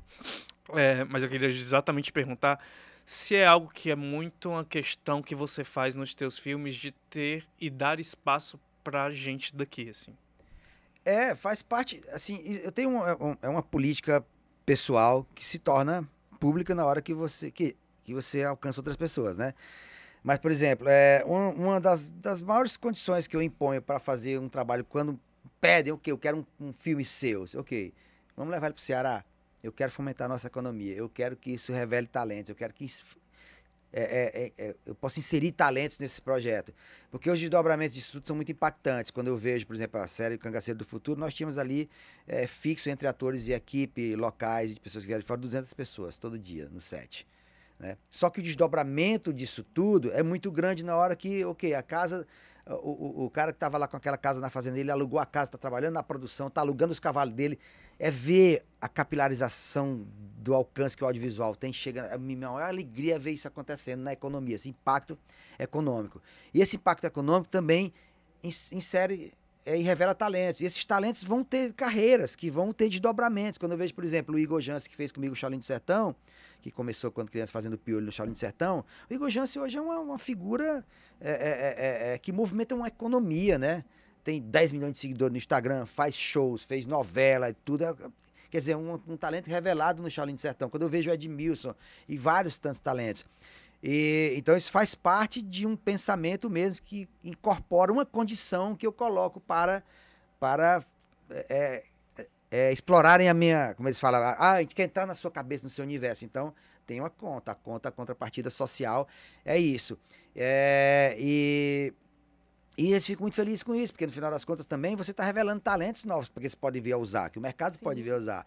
Então, quando eu vejo, assim, é, um, um, talento como a Valéria, que eu sempre via ali o show da Rossicléa, eu olhava sempre assim, rapaz, tem muito mais embaixo dessa maquiagem. Uhum. Existe uma genialidade desse humor aí, de que tá por trás da representatividade da personagem da Rossicléa, que quando tiver algo que seja realmente válido, digno da altura do que está lá, eu vou propor, sabe? Porque eu fico muito assim, eu fico com esse radar ligado o tempo inteiro, sabe? Uhum. E às vezes eu tenho uma coisa que não é tão bacana, porque eu vejo, não, não vai ser, o, potencial dessa pessoa não vai ser alcançado aqui. Uhum. Como foi o próprio Max, quando eu vi o Max, eu, uh, rapaz, que talento, menino talentoso, mas eu preciso ter um personagem bacana. E veio o personagem dele no, no, no filme, quer dizer, uhum. ele entra ali já brilhando, porque foi pensado assim. Para ele, É, né? pensado para ele. E o da Valéria também, quando estava escrevendo, eu pensei, é, ela nem sabia, mas já estava sendo ali, a, a, a Chandelle Braz, a Chandelle Braz, por exemplo, que ela faz a participação é, que é a atriz de Pernambuco fabulosa, que ela faz a, a, a, Shirliane. Quando eu tava com ela ali já no Bem-vindo no Xaramubim, ela nem sabia, mas já estava fazendo a audição dela para ser a protagonista do Cangaceiro do Futuro, uhum. sabe? O Chico Dias, quando fez no Cine Hollywood 2 a Chibata Sideral, o pintor maluco lá, um personagem que eu escrevi aos 45 do segundo tempo, pra, é, que eu queria fazer, experimentar o Chico Dias como pintor e ver fazer o Vermelho Monet. Então, muitas vezes também eu tô, tô ali tá já com o olho lá né? na frente de outras coisas, de projetos que estão aí andando, que são segredo de Estado. Então, muitas vezes eu estou fazendo audições dentro dos próprios projetos. Uhum. E, e a Valéria é um, é um talento. Bem-vinda que Charamubim, ela se revela uma atriz assim, fabulosa, cara. Ela, ela leva você lugar para um lugar da comédia, assim, aquela cena daquele papo das duas ali na janela. Aquela cena tem assim uma linha, uma leveza, um minimalismo, onde a comédia e o drama se entrelaçam ali e você não sabe se ri ou se chora, sabe? É, ela é incrível, assim. Raul, como é a negociação com o stream hoje? É, como é que funciona? É, porque a gente que está do outro lado, né? Uhum. recebendo o produto, acha que é uma coisa simples. E, é, não, o Raul chegou lá que nem quando ele distribuiu os curtas dele na locadora, né? Chegou lá, entregou e, e aceitaram. É, como é que funciona? Você, você passa por quantas pessoas? Por, demora quanto tempo geralmente para conseguir garantir algo como Cangaceiro do Futuro, que, que inclusive deve estrear no dia 25 agora? É, a, não, assim, eu, eu, eu, falo assim com. Não é com nenhuma boçalidade, não, Maria, pelo, pelo contrário, mas sou muito pé no chão na minha vida. Mas eu tenho, com muito trabalho, sangue suor, eu consegui um lugar de prestígio no mercado onde eu, eu fico quieto no meu canto eles vêm, tá entendendo? Legal. Então, assim, é, isso é muito bom como realizador, né? Assim, você tem um, uma, uma grife que faz com que é, procurem para você apresentar projetos. Então eu tava, eu lembro quando eu estava em 2019, eu estava filmando Vermelho Monet em Lisboa e a Netflix me procurou. É, querendo fazer alguma coisa. Só que as agendas ali não estavam alinhando, eu estava filmando, ia começar outro projeto e tal. quando veio, quando come, começamos a fazer a, a, a, a, segunda temporada do Cine Hollywood, durante a pandemia, nós filmamos quatro meses, daí a Globo parou, e isso aí ia voltar no outro ano. Eles voltaram a procurar e ó, abriu uma janela, né? O que é que você acha da gente fazer? Disse, beleza, vamos fazer. Aí eh, perguntaram, o que é que você gostaria de falar sobre? Eu queria falar sobre cangaço. E aí partiu o projeto. Então, assim, é, obviamente que a, existe toda uma complexidade da dimensão do que é uma empresa dessa streaming, que são multinacionais, então tem todos os modelos de negócios, né? É, muito amparado ali em, em modelos de, de desenvolvimento, de projeto, de, de realização da indústria americana. Mas não é nada diferente do que eu já vivenciei. Então, assim, é tudo dentro do que eu já estou bem habituado a fazer. A, a diferença, tem o lado bom é, disso, é porque tudo que eles dão partida, eles querem, eles querem fazer mais. Então, na hora que a gente fecha um contrato de fazer uma temporada de Cangaceiros Futuro, eu já tenho pré, outras duas pré-assinadas.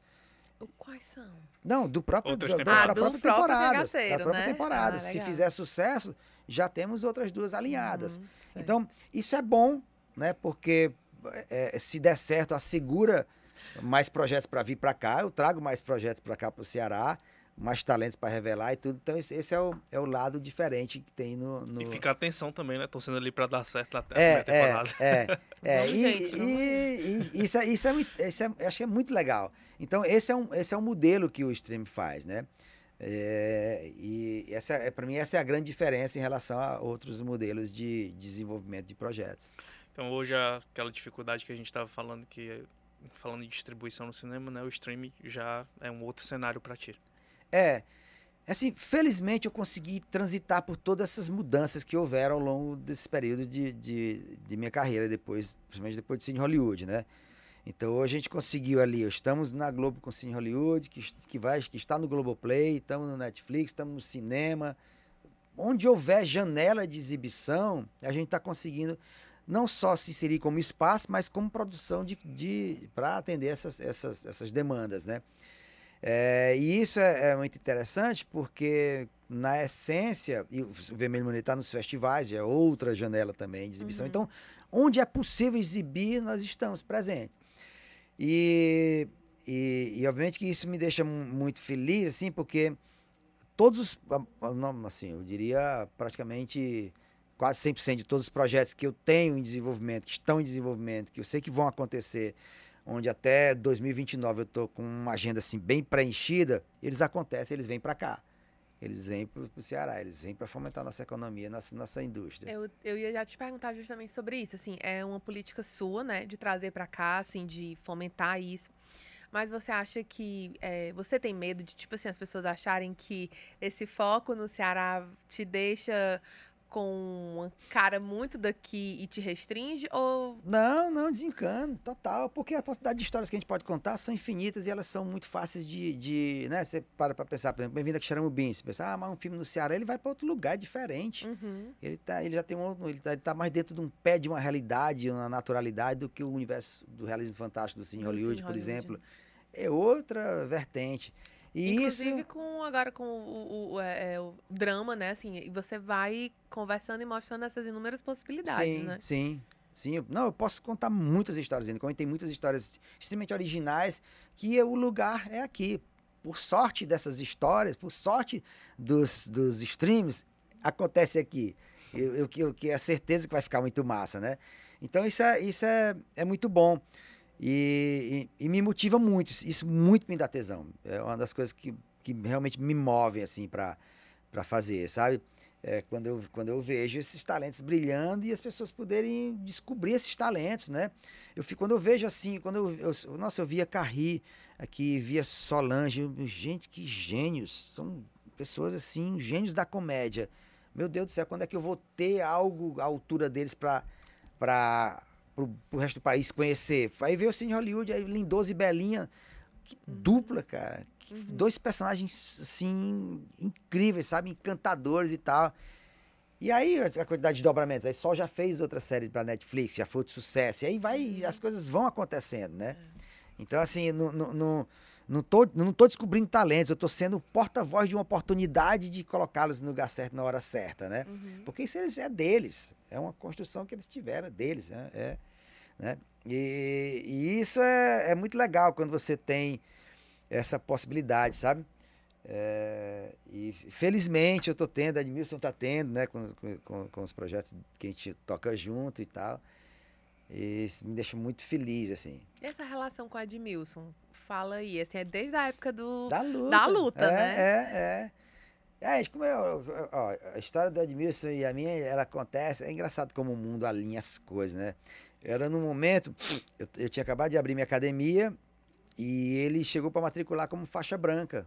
Assim, ele tinha, sei lá, 15 anos e começando do zero, né? E começou a treinar, sempre mostrou um atleta muito interessado, muito disposto, muito talentoso, assim. Ele tinha uma base que ele já tinha feito um pouquinho de Kung Fu, que era espetacular, uma flexibilidade espetacular, uma agilidade incrível. E era uma figura muito engraçada.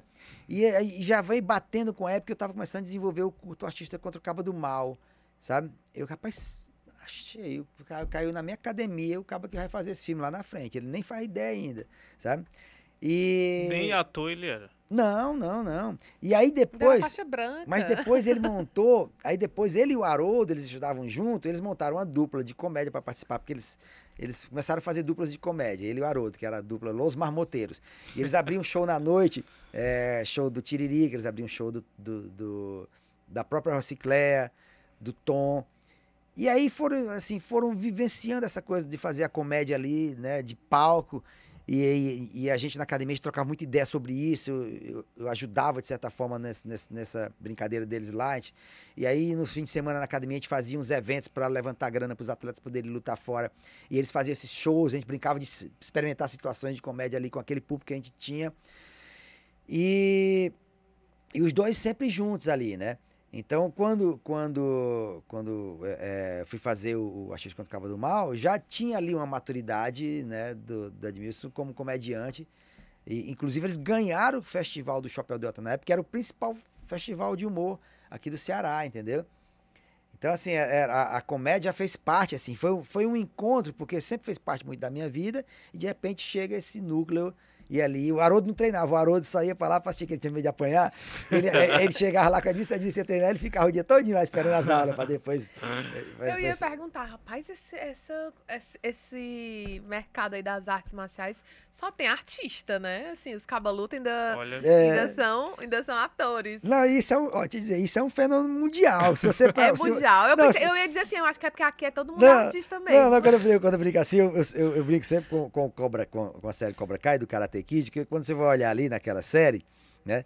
Você pega dali, da, daquele, daquela franquia do Karate Kid, a, a Hilary Swan, Sim. quando fez o 4, veio a ser. é, é, é, ganhou dois Oscars. Sim, Ela foi. fez o 4, né? Pat Morita, que era o mestre Miyagi, foi indicada a Oscar. A, a Elizabeth Shue eh, disputou Oscar como melhor, foi indicada a Oscar por, por Despedida de Las Vegas com Nicolas Cage. E o Johnny Lawrence, que é o vilão lá e tal, já foi indicada a- a- a- como diretor a Oscar de melhor curta. Então, assim, tem. Esse mundo da luta tem umas coisas que é, é surpreendentes, assim. Halder, a gente tá quase acabando o episódio, é, mas antes queria muito que você falasse sobre Cangaceiro do Futuro. É, explica aí, sem spoilers, claro, assim, o que, o que pode ser falado, né? Sobre que- como é Tá. essa história, que história louca é essa e, é, de falar do cangaço ao mesmo tempo que fala de futuro, de passado, como é isso? Então, é, é- é uma. uma- Eu, eu gosto muito de unir mundos improváveis, né? Nos meus universos ali. Sempre, Assim, Hollywood é uma junção daquele cinema do interior com esses mundos improváveis desse cinema. Charlie do Sertão é a junção de um cara que se acha Bruce Lee no, no interior do Ceará na década de 80. Então é uma China imaginária que se encontra com ele. E o, e o Cangaceiro do Futuro é uma brincadeira de, de, de curvar o tempo, né? É, é a história desse, dessa figura que é o Virgulei, que é a junção. Faz a referência do Virgulino, É, né? que, é, que o, o nome de pai vem de Virgulino, da inspiração, e, e Leide, Dona Leidinha, que é a mãe dele, que é, como- é, então virou esse nome, que é uma coisa muito daqui nossa do Ceará, né? Aham. De juntar esses nomes e tal. E ele é essa figura que vive ali, é, é, é, assim, é, é, como a gente tem vários nordestinos que foram para o Sudeste e muitos se deram bem, muitos se lascaram em banda, ele é o que se lascou. Ele sonha em voltar pro, pro, pro Ceará. Só que ele não pode dizer que vai voltar como lascado. Ele precisa inventar uma história, ele precisa, né, voltar aqui e dizer que, rapaz, fui bem sucedido e tal. E aí ele faz um, um, um, um, um pacto assim, com o Pai que é voltar de primeira classe e tal, e se mete numa confusão, vocês, como vocês viram no trailer, leva um tabefe e vai para 1927. Não tem nada para explicar na ciência, porque acaba leva um tabefe e vai para 1927. Não tem, o Homem-Aranha não tem que explicar nada, o Hulk tem que explicar nada, também vou dar satisfação também não. O cara levou esse e voltou no tempo e pronto. Cai em 1927, é, no sertão, no mesmo universo que transita o cangaço, né? E transita Lampião e tudo. Então, assim, é, é, um, é uma comédia com rigor de uma pesquisa histórica, porque também as coisas não podem ser só a graça por si só. As pessoas vão entender historicamente todo um contexto social, político, econômico, religioso do, de onde estava inserido o cangaço. Vão poder visitar ali de uma forma, uma reconstrução de época incrível de, dos figurinos do cangaço, dos lugares e tudo, de um, de um sertão filmado com lentes anamórficas para flertar com o western, é, com o gênero de western. Mas é a comédia inserida nesse lugar. Uhum. Até porque é, existiu comédia no cangaço. Ninguém, ninguém passa a vida todinha só.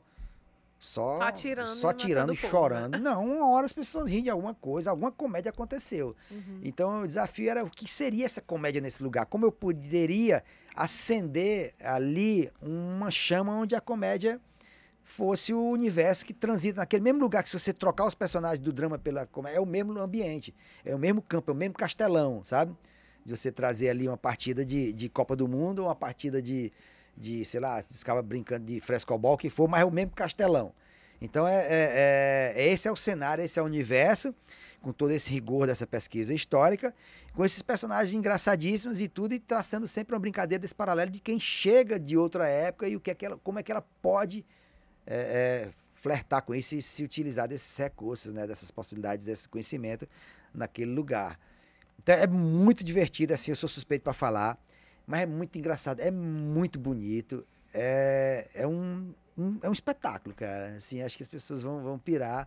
E, e se Deus case. quiser, vão, fazer, vão pedir a parte 2. é isso que eu espero. E para 2023 agora, qual é o projeto Sete Chaves que você pode contar? Não, tá tudo guardado? Do vermelho Monet, né? Pois é, ver, tá tem, tem mais vermelho é. Monet por aí? Ah, não, então, o, o, eu vou. Esse, nesse, nesse próximo ano, eu não posso dizer quais filmes ainda, que tem todas as questões contratuais quando a gente assina esses projetos, mas eu vou fazer dois filmes. E os dois é, vêm para cá. É, um tem algumas cenas que transitam por outros lugares do Brasil, mas em, sei lá, a maior parte aqui, o outro é completamente aqui. Volto a. Um deles volta completamente ao sertão. E isso, e isso é muito bom. E são projetos que, se derem certo, abrem mais franquias e voltam para cá de novo, né? Mantendo esse fluxo é, é, consistente de, de produções aqui. O Vermelho Monet começa a, a, começa a fazer uma trajetória dos festivais, né? Ele teve no Cine PE, ganhou um prêmio de melhor atriz coadjuvante, esteve no Festim Lisboa, que é um festival, é o maior festival que existe de, de filmes de língua portuguesa no, no, no, no mundo, né? Ele acontece em Lisboa e a gente é, foi premiado com melhor filme, melhor ator, melhor diretor.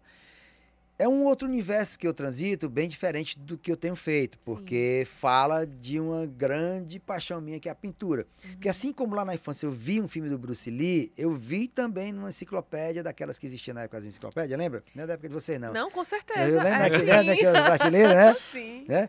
As Barças, As né? Barças, Delta La Rosse, Mirador, aquelas é. coisas, né? Tal. Era o nosso precursor do Google, do né? Google. É o Google só, que cor, só que cortava o dedo. Aquelas, aquelas folhas né, laminadas, principalmente a Delta La Rosse. E na época eu vi também um quadro do, do Johannes Vermeer, a moça do Brinco de Pérola. Aquele quadro foi muito sedutor, aquela imagem para mim, aquela, aquela linda aqui. Então, para mim, aquele, aquele fascínio, eu gosto, como eu gostava de desenhar vendo as, os programas do Daniel Azulay, eu fiquei impressionado como é que aquilo ali era uma pintura. Eu não aceitava que aquilo era uma pintura. Então, assim, é, dali o, despertar por esse universo foi muito grande. E, e, eu pinto a vida inteira. Eu nunca parei de pintar. Nunca é parei de de desenhar. Criança, desde né? criança. É, é, um, assim, é, um, é um vício. Nossa, assim, a quantidade de vezes que eu fui para coordenação, porque quando o professor horário não tinha nada escrito, era só desenho, perdi as contas, sabe?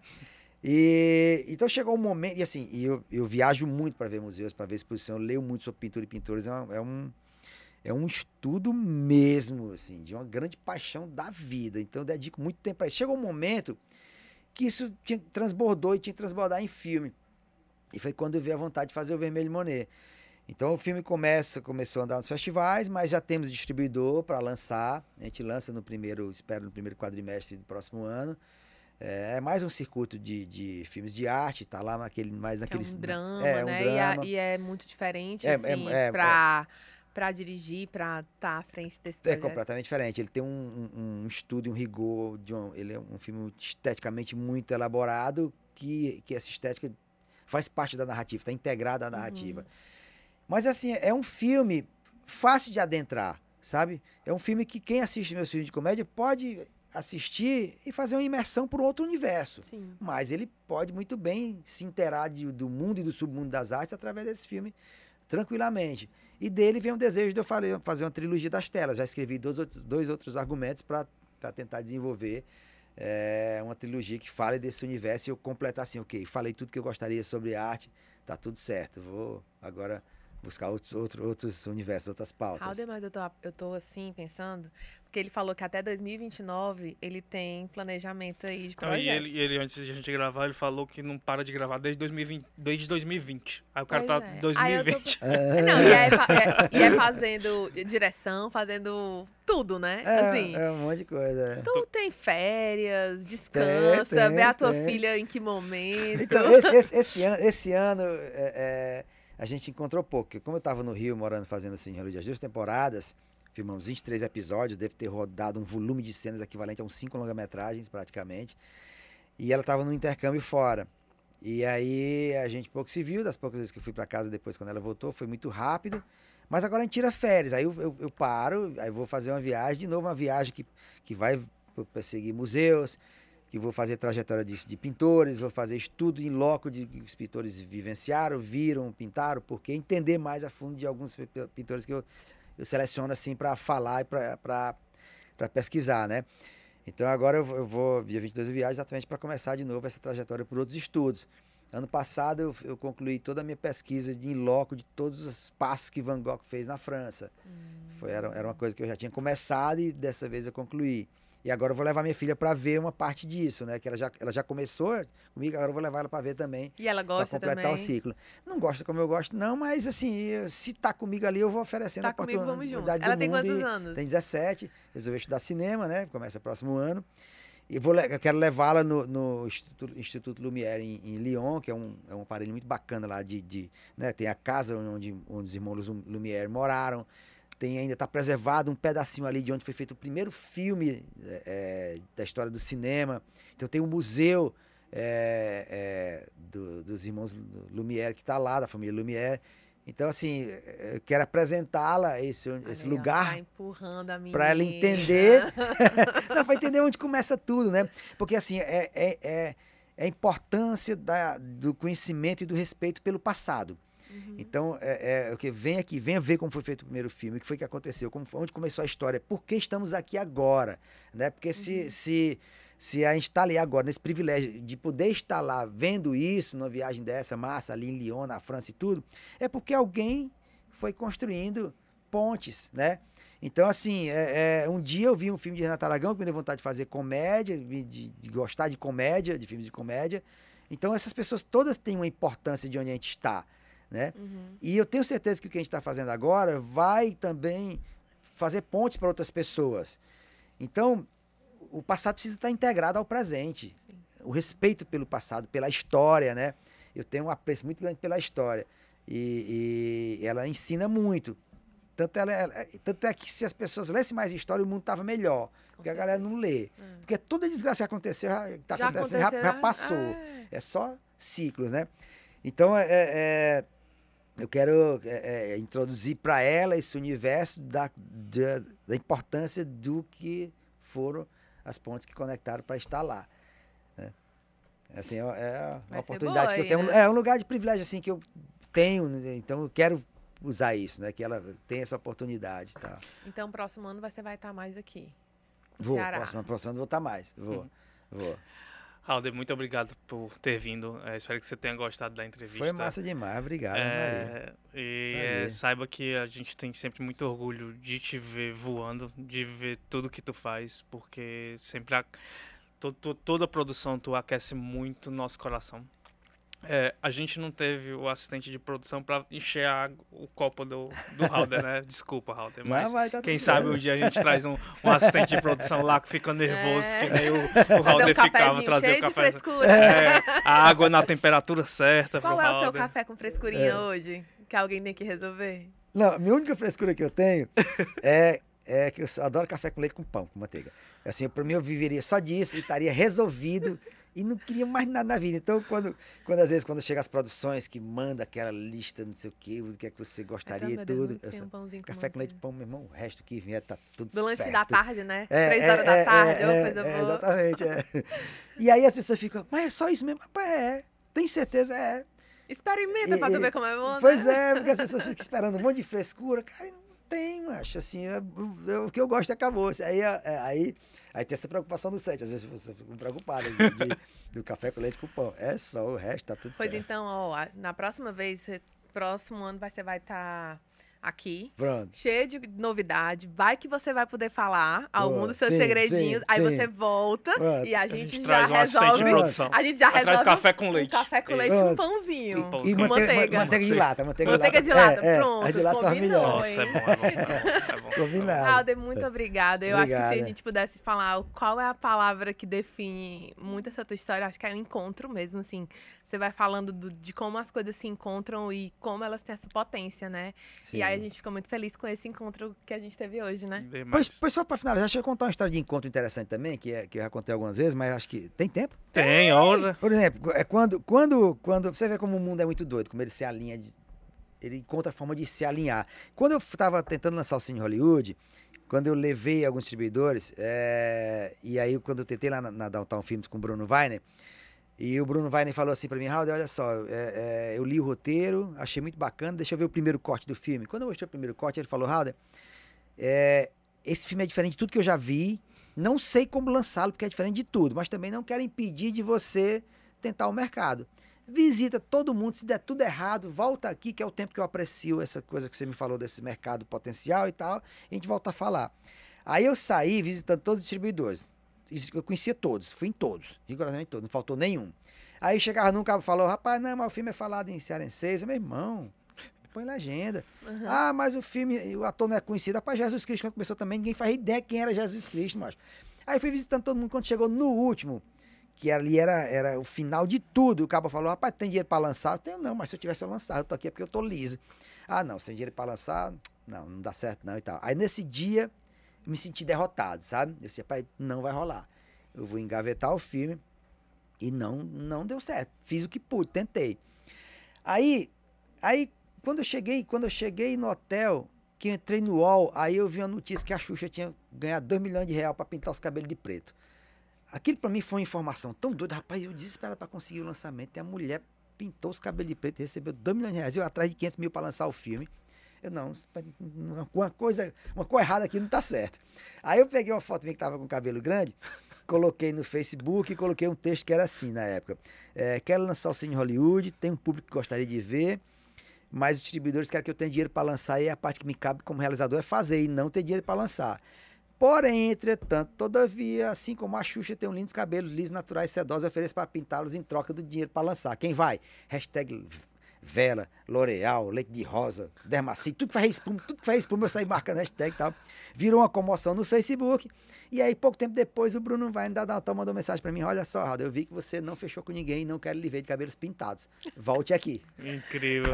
Gente, Mas eu não... como são os encontros, né? muito é muito surreal, né? Mas será que o Halder cortaria esse cabelo? Cortaria. Sansão. Se chegassem 3 milhões, Halder, É, cortaria? Não, na época da liseira eu não contei, agora, agora deixa, eu- deixa, quieto.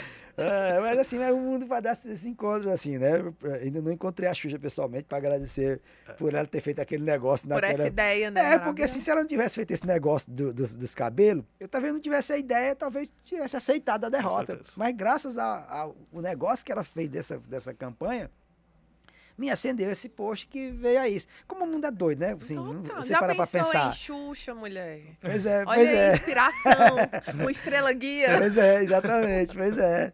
Né, assim, é, é- é muito surreal, mas é, assim, é um detalhe na, na virada do jogo Claro, não pode dizer que você não pode tirar todo o mérito do, que foi o tudo. Mas pode ser que eu tenha naquele. Claro, isso poderia acontecer mais na frente. Eu voltar a falar sobre o filme, com a Uhum. dar um tal filme. Mas naquela hora foi o estalo do que fez a, a, a, a, a virada, né? Sim. pra pessoa entrar em contato comigo e, a gente, e conversar, né? Porque ali proporcionou ele ver a repercussão que o filme estava tendo. Sim. Tem público, tem gente querendo ver. É interessante como o mundo se conecta. Então, assim, os sinais, eles estão sempre pairando, sabe? Quem capta sinal, é, é, é, não é doido não, mas... Mas, mas, Mas dá certo, é, né? às vezes dá vida. certo. Obrigadão, obrigado, Halder. obrigado, obrigado a vocês. O. Halder é mais um nordestino que passa aqui pelo Que Nem Tu. Mais um nordestino que é muito referência para nossa região, que nos orgulha bastante. E é que nem tu. Simples, tranquilo, de boa. Gente, toda quinta um episódio novo do Que Nem Tu. Não esquece de compartilhar, mostrar para aquele teu amigo que você gosta muito, que tá querendo conhecer podcast novo. E você que também está nos vendo na tela da TV Diário, acompanhe sempre, porque por aqui passaram vários nordestinos que nem tu e que são referências em diferentes áreas. Tá? Até mais, gente. Tchau. Tchau, obrigado por tudo.